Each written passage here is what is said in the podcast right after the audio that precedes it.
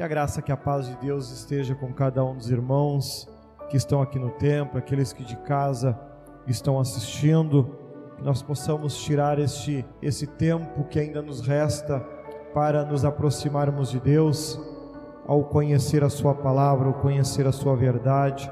Abra sua Bíblia no livro de 2 Coríntios, capítulo 10 e versículo 1. Glória a Deus. Livro de 2 Coríntios, capítulo 10 e versículo 1. Vamos dar continuidade à série Atitudes. 2 Coríntios, capítulo 10 e versículo 1. Pode botar no telão, por favor. Essa imagem é só fechar ela. Fecha ela que tu consegue abrir o telão. Glória a Deus. Aqueles que têm acompanhado a série Atitudes. Glória a Deus. 2 Coríntios, 2 Coríntios, capítulo 10 e versículo 1, assim nos diz. Olha só a defesa dos, de seu ministério. Além disto, eu, Paulo, vos rogo pela mansidão e benignidade de Cristo, eu que, na verdade, quando presente entre vós, sou humilde, mas ausente, ousado para convosco. Rogo-vos, pois, que quando estiver presente, não me veja obrigado a usar com confiança da ousadia que espero ter com alguns que nos julgam como se andássemos segundo a carne. Amém? Os irmãos podem sentar. Glória a Deus. Olha só então. Mais uma vez o apóstolo Paulo tem que vir em defesa do seu ministério. Mais uma vez ele tem que ficar dando explicações, mais uma vez ele tem que voltar a ensinar o ABC a um povo teimoso, insistente no erro, nada diferente do tempo da qual a gente vive, até porque os seres humanos são exatamente os mesmos, desde lá Adão e Eva, não tem diferença. Né? Insistente nos mesmos erros, insistente nos mesmos pecados, insistente nas mesmas teimosias, insistente nas mesmas. erra uma vida inteira da mesma forma e mesmo que ouçam três mil vezes Deus falando que devem ser diferentes, vão continuar vivendo exatamente do mesmo jeito. Aí quando caem no inferno se desesperam e querem saber por quê. Olha só, é do versículo 1 e 2, aqui o apóstolo Paulo, né?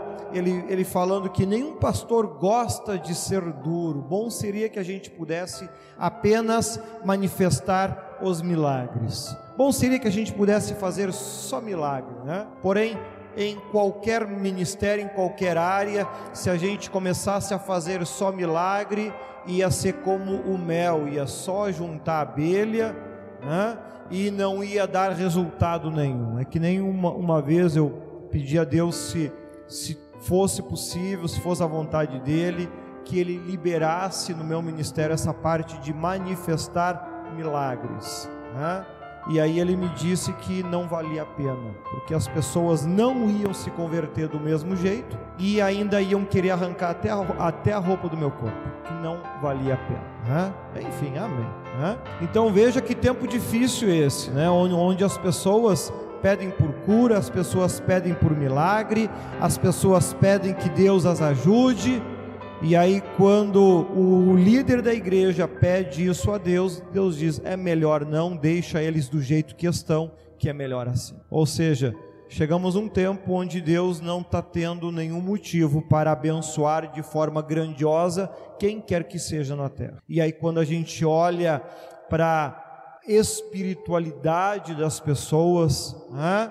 no sentido de colocar Deus em primeiro lugar, em tudo que vai fazer, dificilmente você enxerga isso. Cada um tem o seu compromisso, cada um tem as suas tarefas, cada um tem os seus propósitos, a sua forma de pensar, a sua forma de agir, a sua forma de proceder, então estão bastante ocupados. E aí a gente vê textos como esse, onde dizem que eu sou humilde quando estou com vocês, mas duro quando estou longe, pois eu, Paulo, faço este apelo a vocês, em nome de Cristo, que foi carinhoso e bondoso. Quando eu for aí, não me obriguem a ser duro, pois eu tenho certeza de que eu posso agir com dureza contra os que afirmam que fazemos coisas por motivos humanos. Combater o pecado, pegar, pregar contra o pecado é só para quem gosta de confusão. O bom hoje é você falar que vai tudo para Deus, faça o que tu quiser, vai tudo para Deus, não pregue contra o pecado. Aí tem outros pastores que nem pregam mais, ficam só falando de Apocalipse, Apocalipse, Apocalipse, Apocalipse, Apocalipse, Apocalipse. Eu digo, vai salvar quem com isso? Mas enfim, cada um faz o que quer da sua vida. O que as pessoas estão cada vez mais fugindo é de pregar a verdade. Estão inventando discursos, inventando ideias, para que não precisem ser duros com a igreja, para não ficarem como eu fico. Olha só, né? conta quantos tem? 10? 15? Né? Nenhum pastor no mundo quer isso. Nenhum pastor quer ficar com 10, 15 em cada culto que faz. Não querem isso.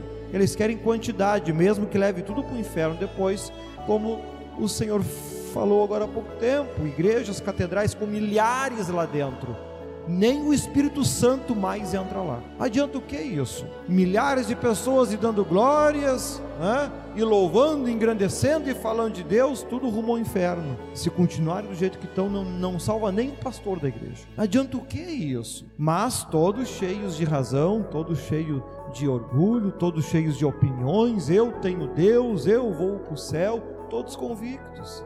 A questão é, a questão que nós temos que meditar em cima disso. Aqui o apóstolo Paulo aponta de pessoas que faziam parte da sua igreja que diziam que o apóstolo Paulo ele agia na carne, que ele não era dirigido por Deus. Né? Ele ainda, nossa, o apóstolo Paulo é uma pessoa incrível, alguém que ainda, ainda se preocupa com isso. Né? Hoje em dia, se eu vou me preocupar em cada um que acha que eu faço as coisas da minha cabeça, eu não vou pregar outra coisa mais. A questão é fazer o que tem que fazer, falar o que tem que falar e quem quiser ficar magoado, azar o seu. Nós, é tempo de nós realmente percebermos se tudo a, a forma como eu tenho vivido é aquela que Deus determinou ou não. Não adianta ficar inventando, ah, eu, ah, Deus vai me entender. Todo mundo diz, Deus vai me entender, porque não, não conhece a história de Caim e Abel. Né? Caim matou Abel por quê? Porque ofereceu uma oferta que não agradou a Deus. Ah, cada um tem o seu jeito de buscar a Deus.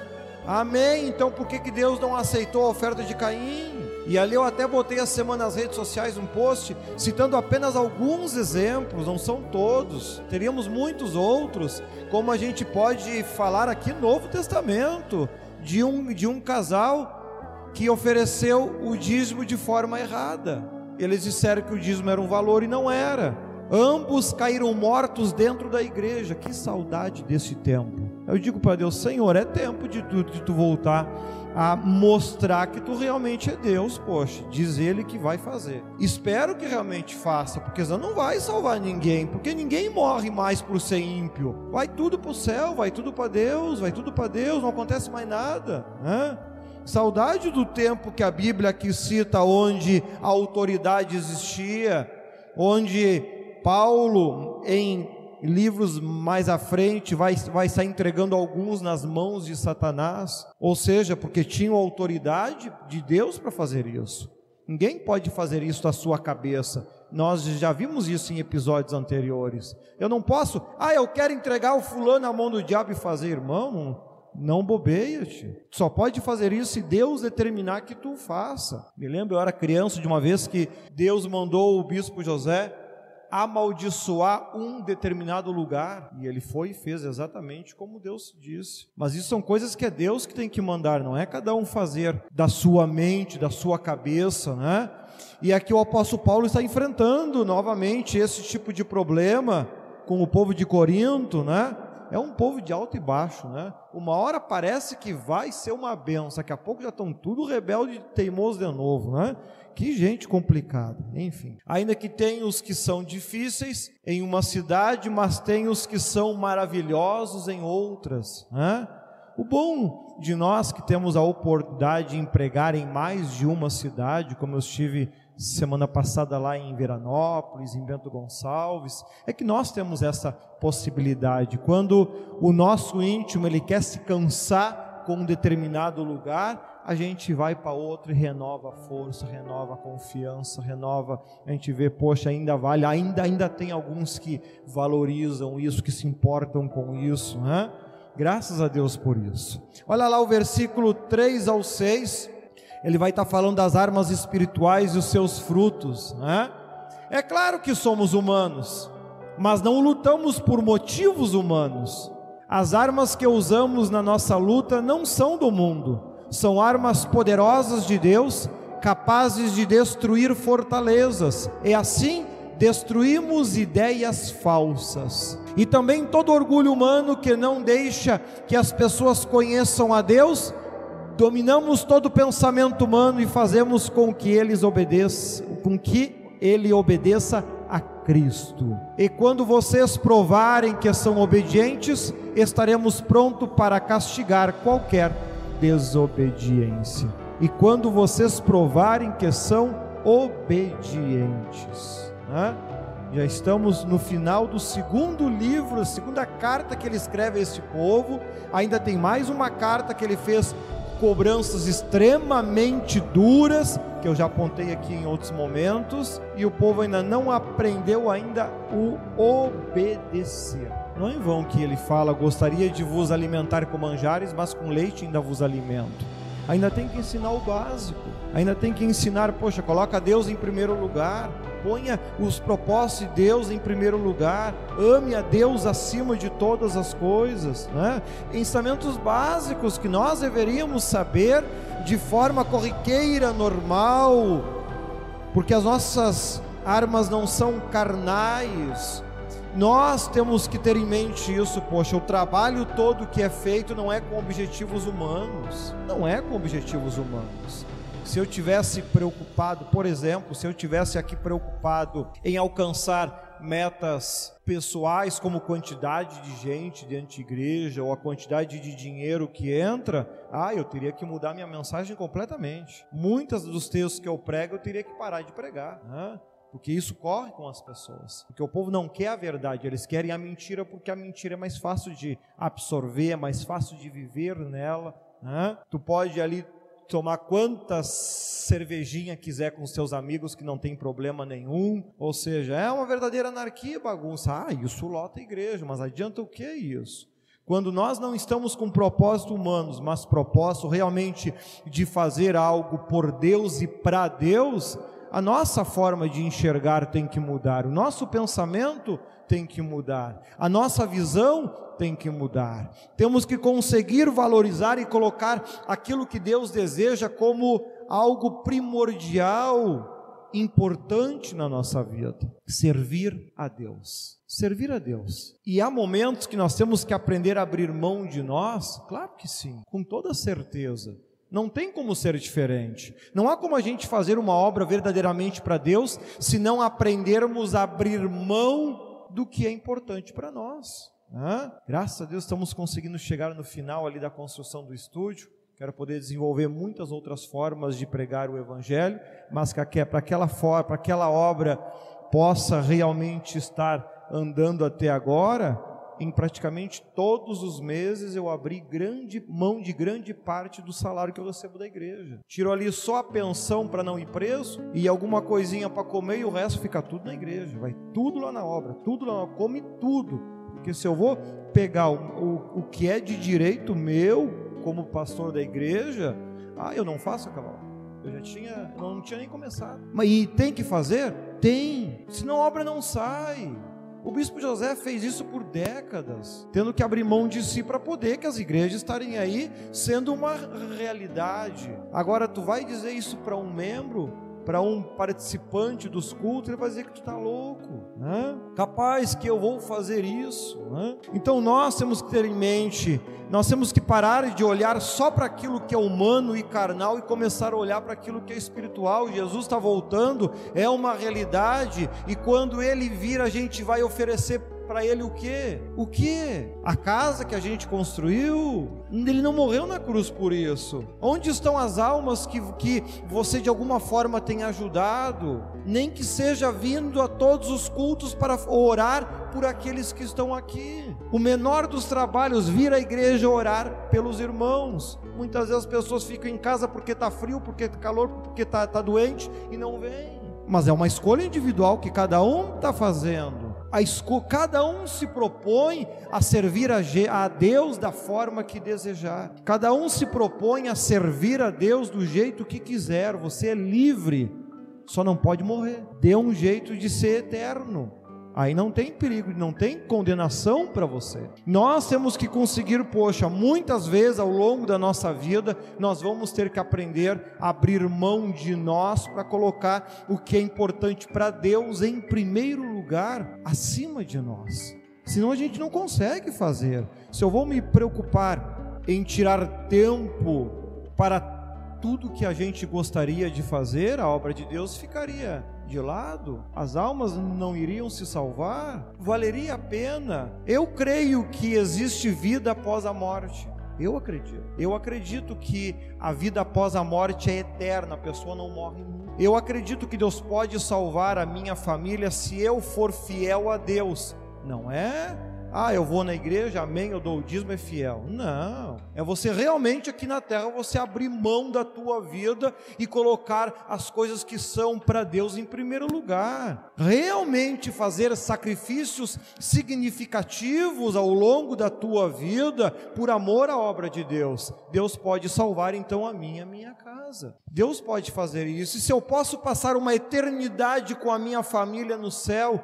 por que, que eu vou estar me preocupando em passar com eles aqui na terra agora? Mesmo que eu tire tempo dentro do, do possível, toda vez que eu tiver que escolher entre a, o meu trabalho para Deus e a minha família, a minha família é consciente, o trabalho de Deus sempre vai estar em primeiro lugar, sempre, não tem como negociar isso. As exigências que a Bíblia faz com relação à minha família, claro que faz, e dentro delas procuro seguir e obedecer. Agora, tira tempo para Deus. Te propõe a sair da mesmice, te propõe a fazer mais do que o banal, o comum, o simples. Seja no vir ao, a, com mais frequência à igreja, orar pelos demais irmãos. Se você não tem a capacidade, o talento para trazer almas à igreja, então venha orar por aquelas que vêm. Cada um tem um propósito diferente. Senão a gente vai passar uma vida dizendo: "Ah, eu estou doente, eu estou doente, eu estou doente". E por que que Deus não cura? Porque não tem fé, não tem relacionamento, não tem contato com Deus. É só um corpo dentro de quatro paredes. A igreja, o nosso corpo é o templo do Espírito Santo, que deve ser cuidado, que deve ser zelado, que deve ser preparado para estar de acordo conforme Deus quer. É claro que muita gente vai dizer: ah, bispo, mas Deus me entende, Deus me entende. É claro que Ele te entende. Ele só não te leva para o céu se tu continuar assim. Mas Ele te entende. Para isso que Ele criou o inferno, para você continuar do jeito que você quiser. Então, as nossas armas ao longo da vida aqui na terra, nós temos que focar muito mais em armas espirituais do que em preocupações carnais. Né?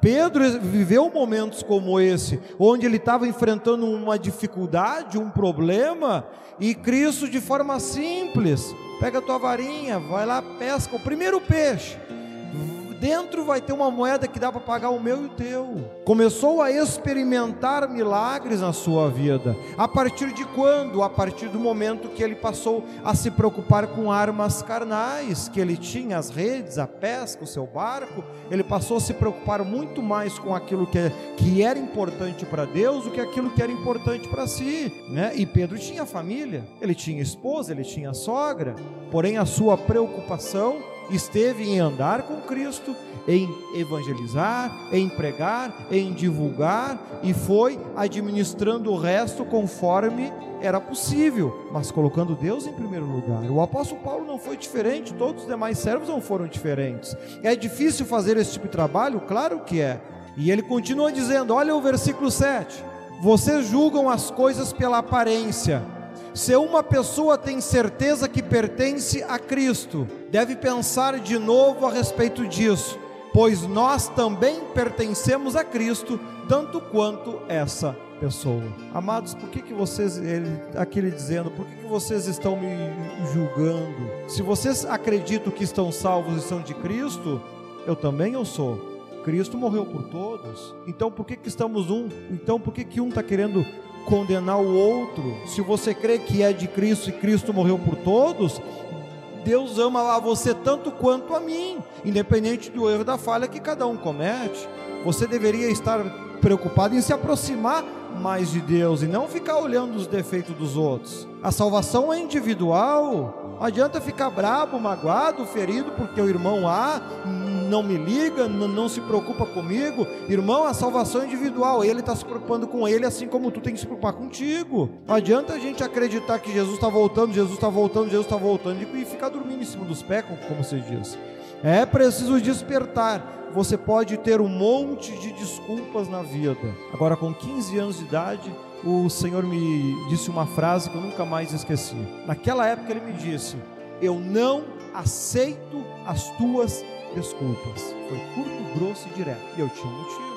Eu estava lutando para ter um futuro melhor. Estava estudando, trabalhando, uma carga de horário muito forte. E ele diz para mim: Eu não aceito as tuas desculpas. Eu não sei que Cristo é que o povo segue hoje, onde Deus aceita tudo, compreende tudo, tudo, tudo tá legal, Deus entende, Ele sabe. Irmão, o Deus que eu conheço não aceita. Ele disse para mim isso ainda muito jovem, muito novo. Se naquele tempo ele já cobrava de mim assim, imagina hoje então, com muito mais idade, muito mais maduro. Então nós temos que, poxa, a que Deus tu está servindo? Ah, eu estou fraco na fé.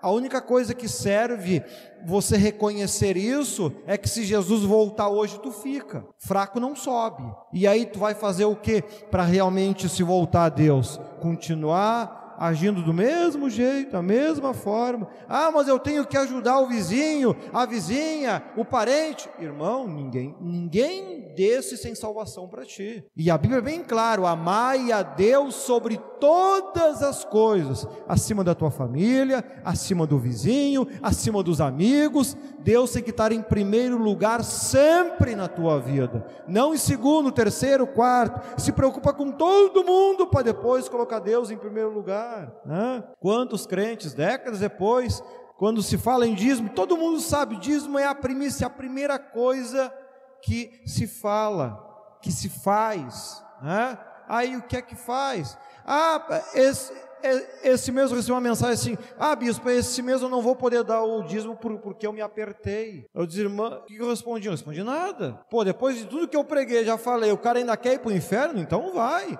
Vá correndo, amado. Eu estou abrindo mão de quase todo o meu salário para que uma obra que a igreja precisa ande. Já fiz isso dúzias de vezes. Agora o cara vem dizer para mim que está apertado e não pode dar o dízimo, irmão. Eu estou dando 70%, 80% do meu salário para poder ajudar a obra a manter. Tu está tendo dificuldade a 10%. Não sei que Deus que tu serve, mas não é o mesmo que o meu.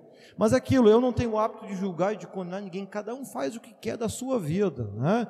Eu, todos os membros da minha igreja, eu ensino. Quer pegar o caminho errado? Pega.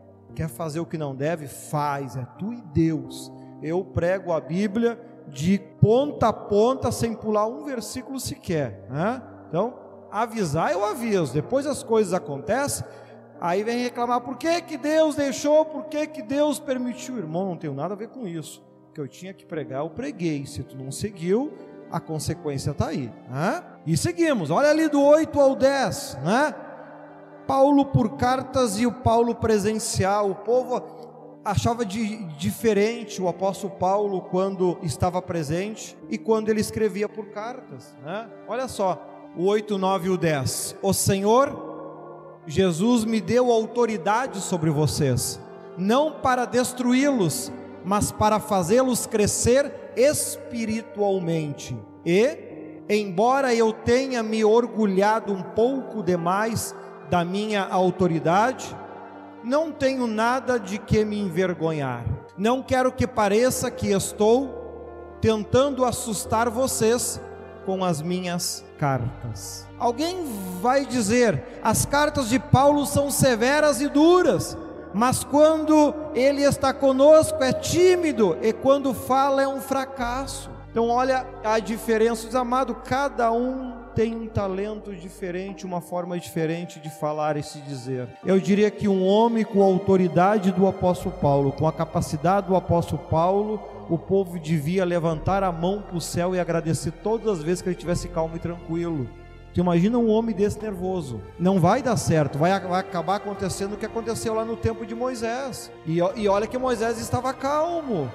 Se Deus realmente está comigo, vocês não morrerão de morte natural. A terra abriu e engoliu tudo. Pergunta se depois alguém disse que Moisés estava velho.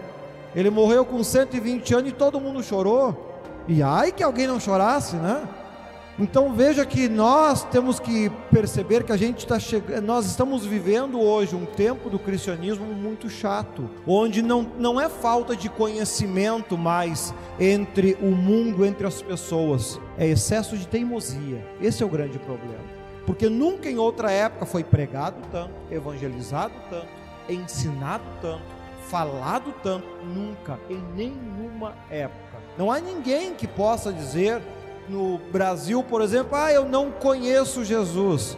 Todo mundo conhece, não há ninguém mais que não conheça. E em grandes partes do mundo, na sua maioria, as pessoas conhecem. Eu recebo mensagem de pessoas lá do Japão, ou seja, o Evangelho está em todo lugar. O problema é a teimosia é nós querermos não nos converter, é nós querermos criar para nós um Deus que aceita a gente do jeito que é, com os defeitos, com as falhas, com as limitações. Ah, eu não preciso mudar, Deus me entende. Amado, qual Deus entende? Aquele que queimou Sodoma e Gomorra viva? Aquele que matou todas as nações afogadas em um dilúvio? É esse que você está dizendo que entende? Aquele que através de Pedro se eu, se eu não me engano, é Ananias Safira, eu acho que é o nome. Se, se não for, me perdoe. Entraram no. É isso? Entraram no, no templo, mentiram, mentiram. Eles não falaram que iam dar depois. Eles mentiram. Coisa linda. Caiu os dois mortos dentro da igreja. Né? Autoridade, autoridade. Um tempo onde Aí depois tu pergunta por que que quatro mil homens, quatro mil pessoas se converteram com a pregação de Pedro. E quem é louco de não se converter com um cara deste? Hã? Dois já caiu morto porque mentiu. Tu acha que alguém vai, vai discutir com o homem? Não vai. Então a, a, a autoridade era visível. A autoridade era visível. Algo que hoje em dia está complicado. As pessoas estão endemoniadas dizendo que estão cheias do Espírito Santo. Olha o absurdo que chegou. Estão dançando ponto de saravá dentro da igreja e, e dizendo que é Espírito Santo. Porque o, o, crente de hoje conhece muito da Bíblia, mas ele, ele não conhece o espiritual. Ele não sabe diferenciar o que, que é Deus, o que, que não é, o que, que agrada a Deus, o que não agrada, o que é justo, o que não é. Não. E aí, aí, aí, aí reclamavam do apóstolo Paulo, que quando ele estava presente era tímido, a fala dele era um fracasso. Bom, tem um texto em, em Atos que mostra que um jovem, escorado em uma janela, dormiu caiu e morreu. Então imagina um homem, imagina a pregação que ele estava fazendo, provavelmente uma mensagem muito forte, defendendo a verdade. Essa mensagem o povo dorme no banco. Agora começa a promover uns reteté e umas folias e tal para te ver se ia não acorda tudo, tu pode virar à noite. Eu duvido que um pega no sono. Não pega. O, o que é cansativo é a verdade. Hã? Com Cristo não foi diferente. Olha quantos milagres Cristo fez, quanta gente viu. E quem é que quem é que o defendeu quando pediram a sua crucificação? Ninguém, ninguém. Nem os seus discípulos deram tudo no pé. Então nós precisamos perceber isso, poxa, para a gente não errar nisso. Olha o 11. Porém, essa pessoa deve saber que não existe diferença entre o que escrevemos nas cartas, quando estamos longe, e o que fazemos quando estamos aí com vocês. O apóstolo Paulo ele já tinha em momentos anteriores já pedido ao povo que quando eles estivessem quando ele estivesse presente, né, que não o provocasse. Né? Quando eu for ter com vocês, vocês querem que eu vá em espírito de mansidão ou com espada. Né? Então nós precisamos ter em mente, poxa, eu tenho que me despertar do sono, o que, que eu estou fazendo para Deus? Eu estou realmente buscando a Deus, eu estou realmente clamando a Deus, eu estou realmente sentindo a presença de Deus em uma situação onde o mundo não sente. Né? Ah, o culto está frio. Né? se pregando a verdade, a, a palavra, o culto está frio, sabe quando ele vai estar tá crente para ti? Nunca. Expulsa o diabo da tua vida que tu vai ver que tu sente o Espírito Santo. Expulsa o diabo daí que tu vai ver que tu sente a presença de Deus. O problema é que as pessoas estão agarradas com o diabo, feliz da vida, vivendo tranquilamente, como se nada fosse acontecer. Aí depois as desgraças acontecem, oh, a gente não sabia, onde está Deus? Hã? Olha lá o 12 e o 13. É claro que não nos atrevemos a nos igualar ou a nos comparar com aqueles que pensam que são tão importantes como são ignorantes. Primeiro, eles resolvem quais as medidas que irão usar para se medir, e depois eles se julgam de acordo com essas medidas. Olha só que coisa. Nós não vamos nos orgulhar além de certos limites. Deus é quem põe os limites de, no nosso campo de trabalho e ele nos deixou chegar até vocês em Corinto. Então veja que, olha a, a, diferença de quem realmente está deixando ser dirigido e guiado por Deus e quem não o faz. Primeiro, veja que ele fala de pessoas que elas, elas estabelecem o que é certo, se julgam por aquilo que elas mesmas estabeleceram e se consideram salvas e servas de Deus por causa disso. Não é a Bíblia que é a base, é a sua visão de enxergar, é a sua visão de perceber e a sua visão que realmente importa. Ela determina o que é certo e o que é errado, ela se julga por aquilo e se considera uma, um grande servo, uma grande serva por essa medida, por essa forma de enxergar. Ah, o apóstolo Paulo já dizia: Eu já faço diferente. Eu não prego aonde eu quero, eu prego aonde Deus permite que eu vá e pregue. O trabalho ele vai crescer da forma que Deus quer, não da forma que eu quero. As coisas vão ser da forma que Deus deseja. E se eu estou pregando a vocês, é porque Deus me permitiu chegar até vocês. Então veja que tudo tem a permissão de Deus por trás. Né? Nem queremos nos elogiar por aquilo que já fizemos de forma alguma. De forma alguma. Uhum. Ao 14, o, ele vai estar falando que os elogios devem servir para nos aproximar de Cristo e não para nos afastar dele. Por vezes as pessoas dizem: Ah, mas a Bíblia diz: honra quem tem honra. Sim, e quando ela diz isso, ela está falando de quem? Ela está falando de pessoas que têm autoridade na terra. A honra que, elas, que, ela, que ela se refere é com relação à autoridade que ela tem e não aos seus feitos e às suas realizações. Mas as pessoas com, compreendem a Bíblia quando lê?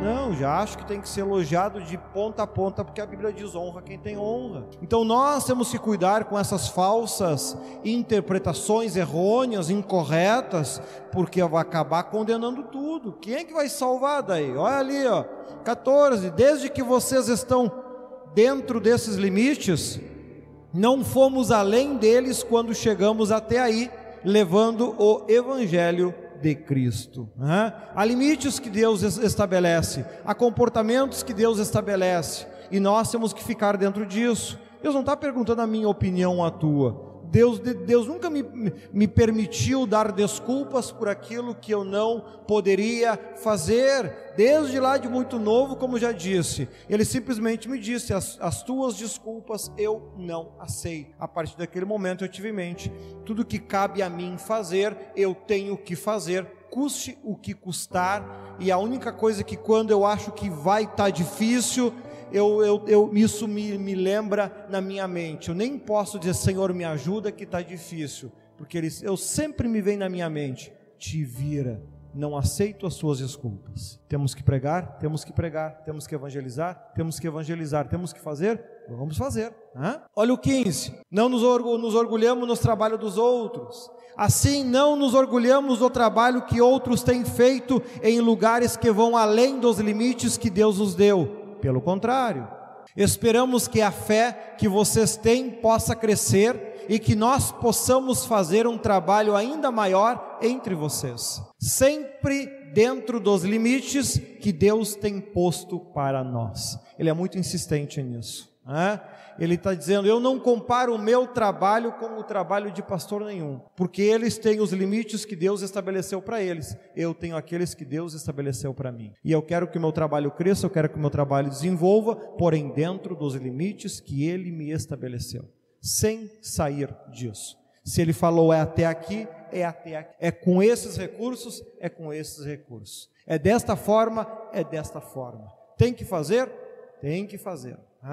E como ele repetidamente ele já falou, como falou na última vigília, o que ele sempre diz para mim, ensina, ensina a palavra, ensina a forma certa, ensina eles. Eu digo, Senhor, ensinando, eu estou ensinando, a questão é quem está ouvindo. Ensinar eu ensino, mas quem está ouvindo? E ele sempre repete: ensina, fala, Fala 50 vezes se, se, precisar. Fala. Amém. Estou lutando pela minha salvação. Né? É importante que a gente tenha em mente isso. Eu estou chamando a atenção bastante de vocês para que vocês não, não se acomodem em uma vida que está dando tudo certo, porque Deus está abençoando. Porque não adianta nada vocês estarem prosperando financeiramente, não terem dificuldades com isso, né?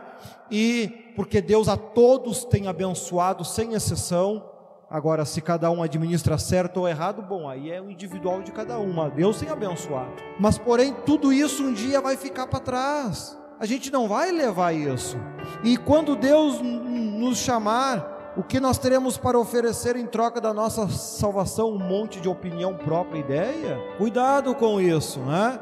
Olha ali o 16 e o 17. Então, poderemos anunciar o Evangelho em outras regiões além daquela onde vocês moram. Isso sem entrar em campos de outras pessoas, para não nos orgulharmos do trabalho feito por elas. Como dizem as Escrituras Sagradas, quem quiser se orgulhar, que se orgulhe daquilo que o Senhor faz. Volta lá no 16, por favor, de novo. Outro problema que tem hoje em dia, divisão de igreja. A pessoa fala mal da igreja, leva metade dos, dos, membros daquela igreja e abre uma igreja para si e diz que é um grande servo de Deus, e a Bíblia dizendo que não é. E o apóstolo Paulo ainda falando: olha, então poderemos nós anunciar o evangelho em outras regiões, além daquela onde vocês moram? Até podemos, mas sem entrar em campos de outras pessoas para não nos orgulharmos do trabalho feito por elas. Não tiramos membros da igreja de ninguém, porque daí eu estaria me orgulhando de um trabalho que outro fez. Foi outro que ganhou essa alma, não fui eu. Então a, a, Bíblia fala totalmente contra essas práticas que há atualmente, desta imensidão de igreja que tem no Brasil hoje, que particularmente eu acho isso um prejuízo para a fé sem tamanho, e isso só, só está enfraquecendo o verdadeiro evangelho dia a dia. A Bíblia já alertava sobre essa questão da divisão, mas o que mais tem, a nossa igreja mesmo já se dividiu quantas vezes? Quantas pessoas fundaram as suas igrejas com almas que foram ganhas aqui pelos pastores desta igreja? Né? se honram e se orgulham e vão um dia chegar diante de Deus a apresentar que almas? As almas que os outros ganharam e a Bíblia dizendo contra isso? Eu quero ver se salvar. Esse é o problema. Não adianta se encher de honra de forma errada. Mas vamos embora. Né? Vamos nós fazer o que é certo. E olha que ele diz ali no versículo 17, né? É um versículo muito forte esse conteúdo. Como diz as Escrituras Sagradas, quem quiser se orgulhar, que se orgulhe daquilo que o Senhor faz. Você acha que ele está falando aqui de bênção? Não. Ele aqui ele está citando Jeremias 9, 24 e 25. Que se nós fosse, formos lá, olha só o que, que o texto diz. No que, que é para se orgulhar? Olha lá, ó. Mas o que, mas o que se orgulhar, glorie-se nisto em me entender e me conhecer que eu sou o Senhor, que faço beneficência, juízo e justiça na terra, porque destas coisas me agrado, diz o Senhor. Eis que vem dias, diz o Senhor, em que castigarei a todo o circuncidado com o incircunciso. Ao Egito, a Judá, a Edom, aos filhos de Amon, a Moabe e a todos os que cortam os cantos do seu cabelo, que habitam no deserto, porque todas as nações incircuncisas e toda a casa de Israel é incircuncisa de coração. Eu, eu não me lembro de ter visto alguma vez, mas eu olho, quase certo que alguma religião vai ler esse versículo, vai aqui, ó, se cortar o cabelo vai para o inferno porque vai ser castigado por Deus. Jesus amado, come a Bíblia então. Ele está descrevendo nações, ele não está falando de ele não está falando de doutrina, meu Pai do céu. Ele está falando aqui um povo que tinha o hábito, o costume de cortar os cantos do cabelo, alguma nação que era conhecida por ter aquele formato de cabelo. Mas enfim, o, o que realmente importa é que ele está falando que ele é um Deus justo e ele ama praticar justiça na terra. E que chegaria um tempo onde ele castigaria tanto aquele que não serve a Deus quanto aquele que serve a Deus. Porém, está servindo a Deus errado. O que está dentro da igreja e o que está fora da igreja. O circunciso, aquele que está dentro da igreja, que tem alguma forma de ligação, que é membro de uma igreja quanto ao incircunciso, aquele que não é membro de igreja nenhuma. Independente se está em Judá ou se está lá no Egito, não importa. Lembra-se que ele faz referência às, às doze tribos de Israel, que é o povo escolhido por ele, por isso foi muitas vezes protegido, guardado por ter essa ligação. Ele fala de um momento onde nem o nome da igreja vai trazer significado mais um momento agora na pandemia, todo mundo, o ministério com o Senhor foi guardado e protegido, ninguém morreu. Mas ele está se referindo a um momento, a um tempo, onde um, fazer parte de uma igreja não vai mais te trazer proteção. Mesmo que tu faça parte de uma igreja que é consagrada e escolhida por Deus, se tu tiver no erro e no pecado, tu vai cair também. Não vai mais fazer diferença por essas características, né? Aquele, porém, que se glorie, glorie-se no Senhor. É nisso que ele está falando. De um Deus que não protege uma pessoa porque ela é membro da igreja A, B ou C, mas protege porque ela aplica e vive a palavra de Deus. É nisso que é o texto está querendo dizer no se gloriar. Hã? No que, que você tem se gloriado? Da casa, do carro, do dinheiro, do salário, da, pro, da profissão, da família? É nisso? Olha, irmão, quando a Bíblia fala de se gloriar, está enxergando outra coisa completamente diferente. Né? Então, cuidado com isso. E assim a gente conclui o versículo 18: Pois a pessoa só é aprovada quando o Senhor a aprova, e não quando é aprovada por si mesma. Tu pode ter certeza no teu coração que tu está certo porque você faz as coisas do jeito que você acredita que é o certo. Isso não vale nada. Tu vai, só, só vai ser aprovado no dia que Deus falar que tu está aprovado. Do contrário, a tua fé é vã, a tua forma de pensar é vã, está perdendo tempo e daqui a pouco até a salvação. Então, busque ao Senhor Jesus. Te aproxima de Deus leia a palavra de Deus, estude a palavra de Deus, compreenda o que, que a Bíblia diz. Né? Não, não interprete a Bíblia baseado apenas em versículos isolados. Não vai chegar a lugar nenhum e vai se enganar com muita facilidade. Né? Compreenda o que, a Bíblia fala em se gloriar, em se engrandecer. É nisso. Não tem nada a ver com essa honra, esses bate-palma. Né? Quem é que bate palma e fica feliz porque um irmão da sua igreja morreu porque estava agindo errado. Alguém fica feliz com isso? Não. É nisso que é para se glória. É nisso que a Bíblia está chamando a atenção. E isso vai acontecer. Muito em breve isso vai acontecer. E diz o Senhor, tem repetido, é para o nosso tempo. É para esse tempo. Não é para o futuro. Eu digo, Senhor, está mais, do, tá mais do que chegando a hora mesmo, senão não vai salvar ninguém. Eu digo, o trabalho, a, a mensagem que eu prego, ninguém quer ouvir. A mensagem que o bispo José prega, ninguém quer ouvir. Ninguém mais quer isso. Tanto é que as nossas igrejas, quando chega na faixa da, dos, das 100 pessoas, sempre se divide. Porque ninguém aguenta ficar nesse sistema, obedecendo desta forma, tendo que abrir mão de si sempre, sempre, sempre, sempre, sempre, sempre, para poder servir a Deus. Não, la, larga de mão e vai para umas das igrejas que oferece uma imensa facilidade e tranquilidade, né? O problema é salva. Vamos ver no final das contas o que, que vai acontecer. Vamos orar, vamos agradecer ao Senhor, vamos colocar em pé nesse momento. Convido os irmãos a passar aqui na frente. Vamos orar pelo nosso ministério, vamos orar pela nossa igreja, vamos orar pelos, pelo trabalho. As pessoas são fracas por natureza, infelizmente. Né? Não é um tempo de ver crentes fortes, saudáveis na fé, com ânimo, com garra. É difícil isso, né? Tem os, os que se destacam, sempre tem, todo lugar tem, claro que sim, né?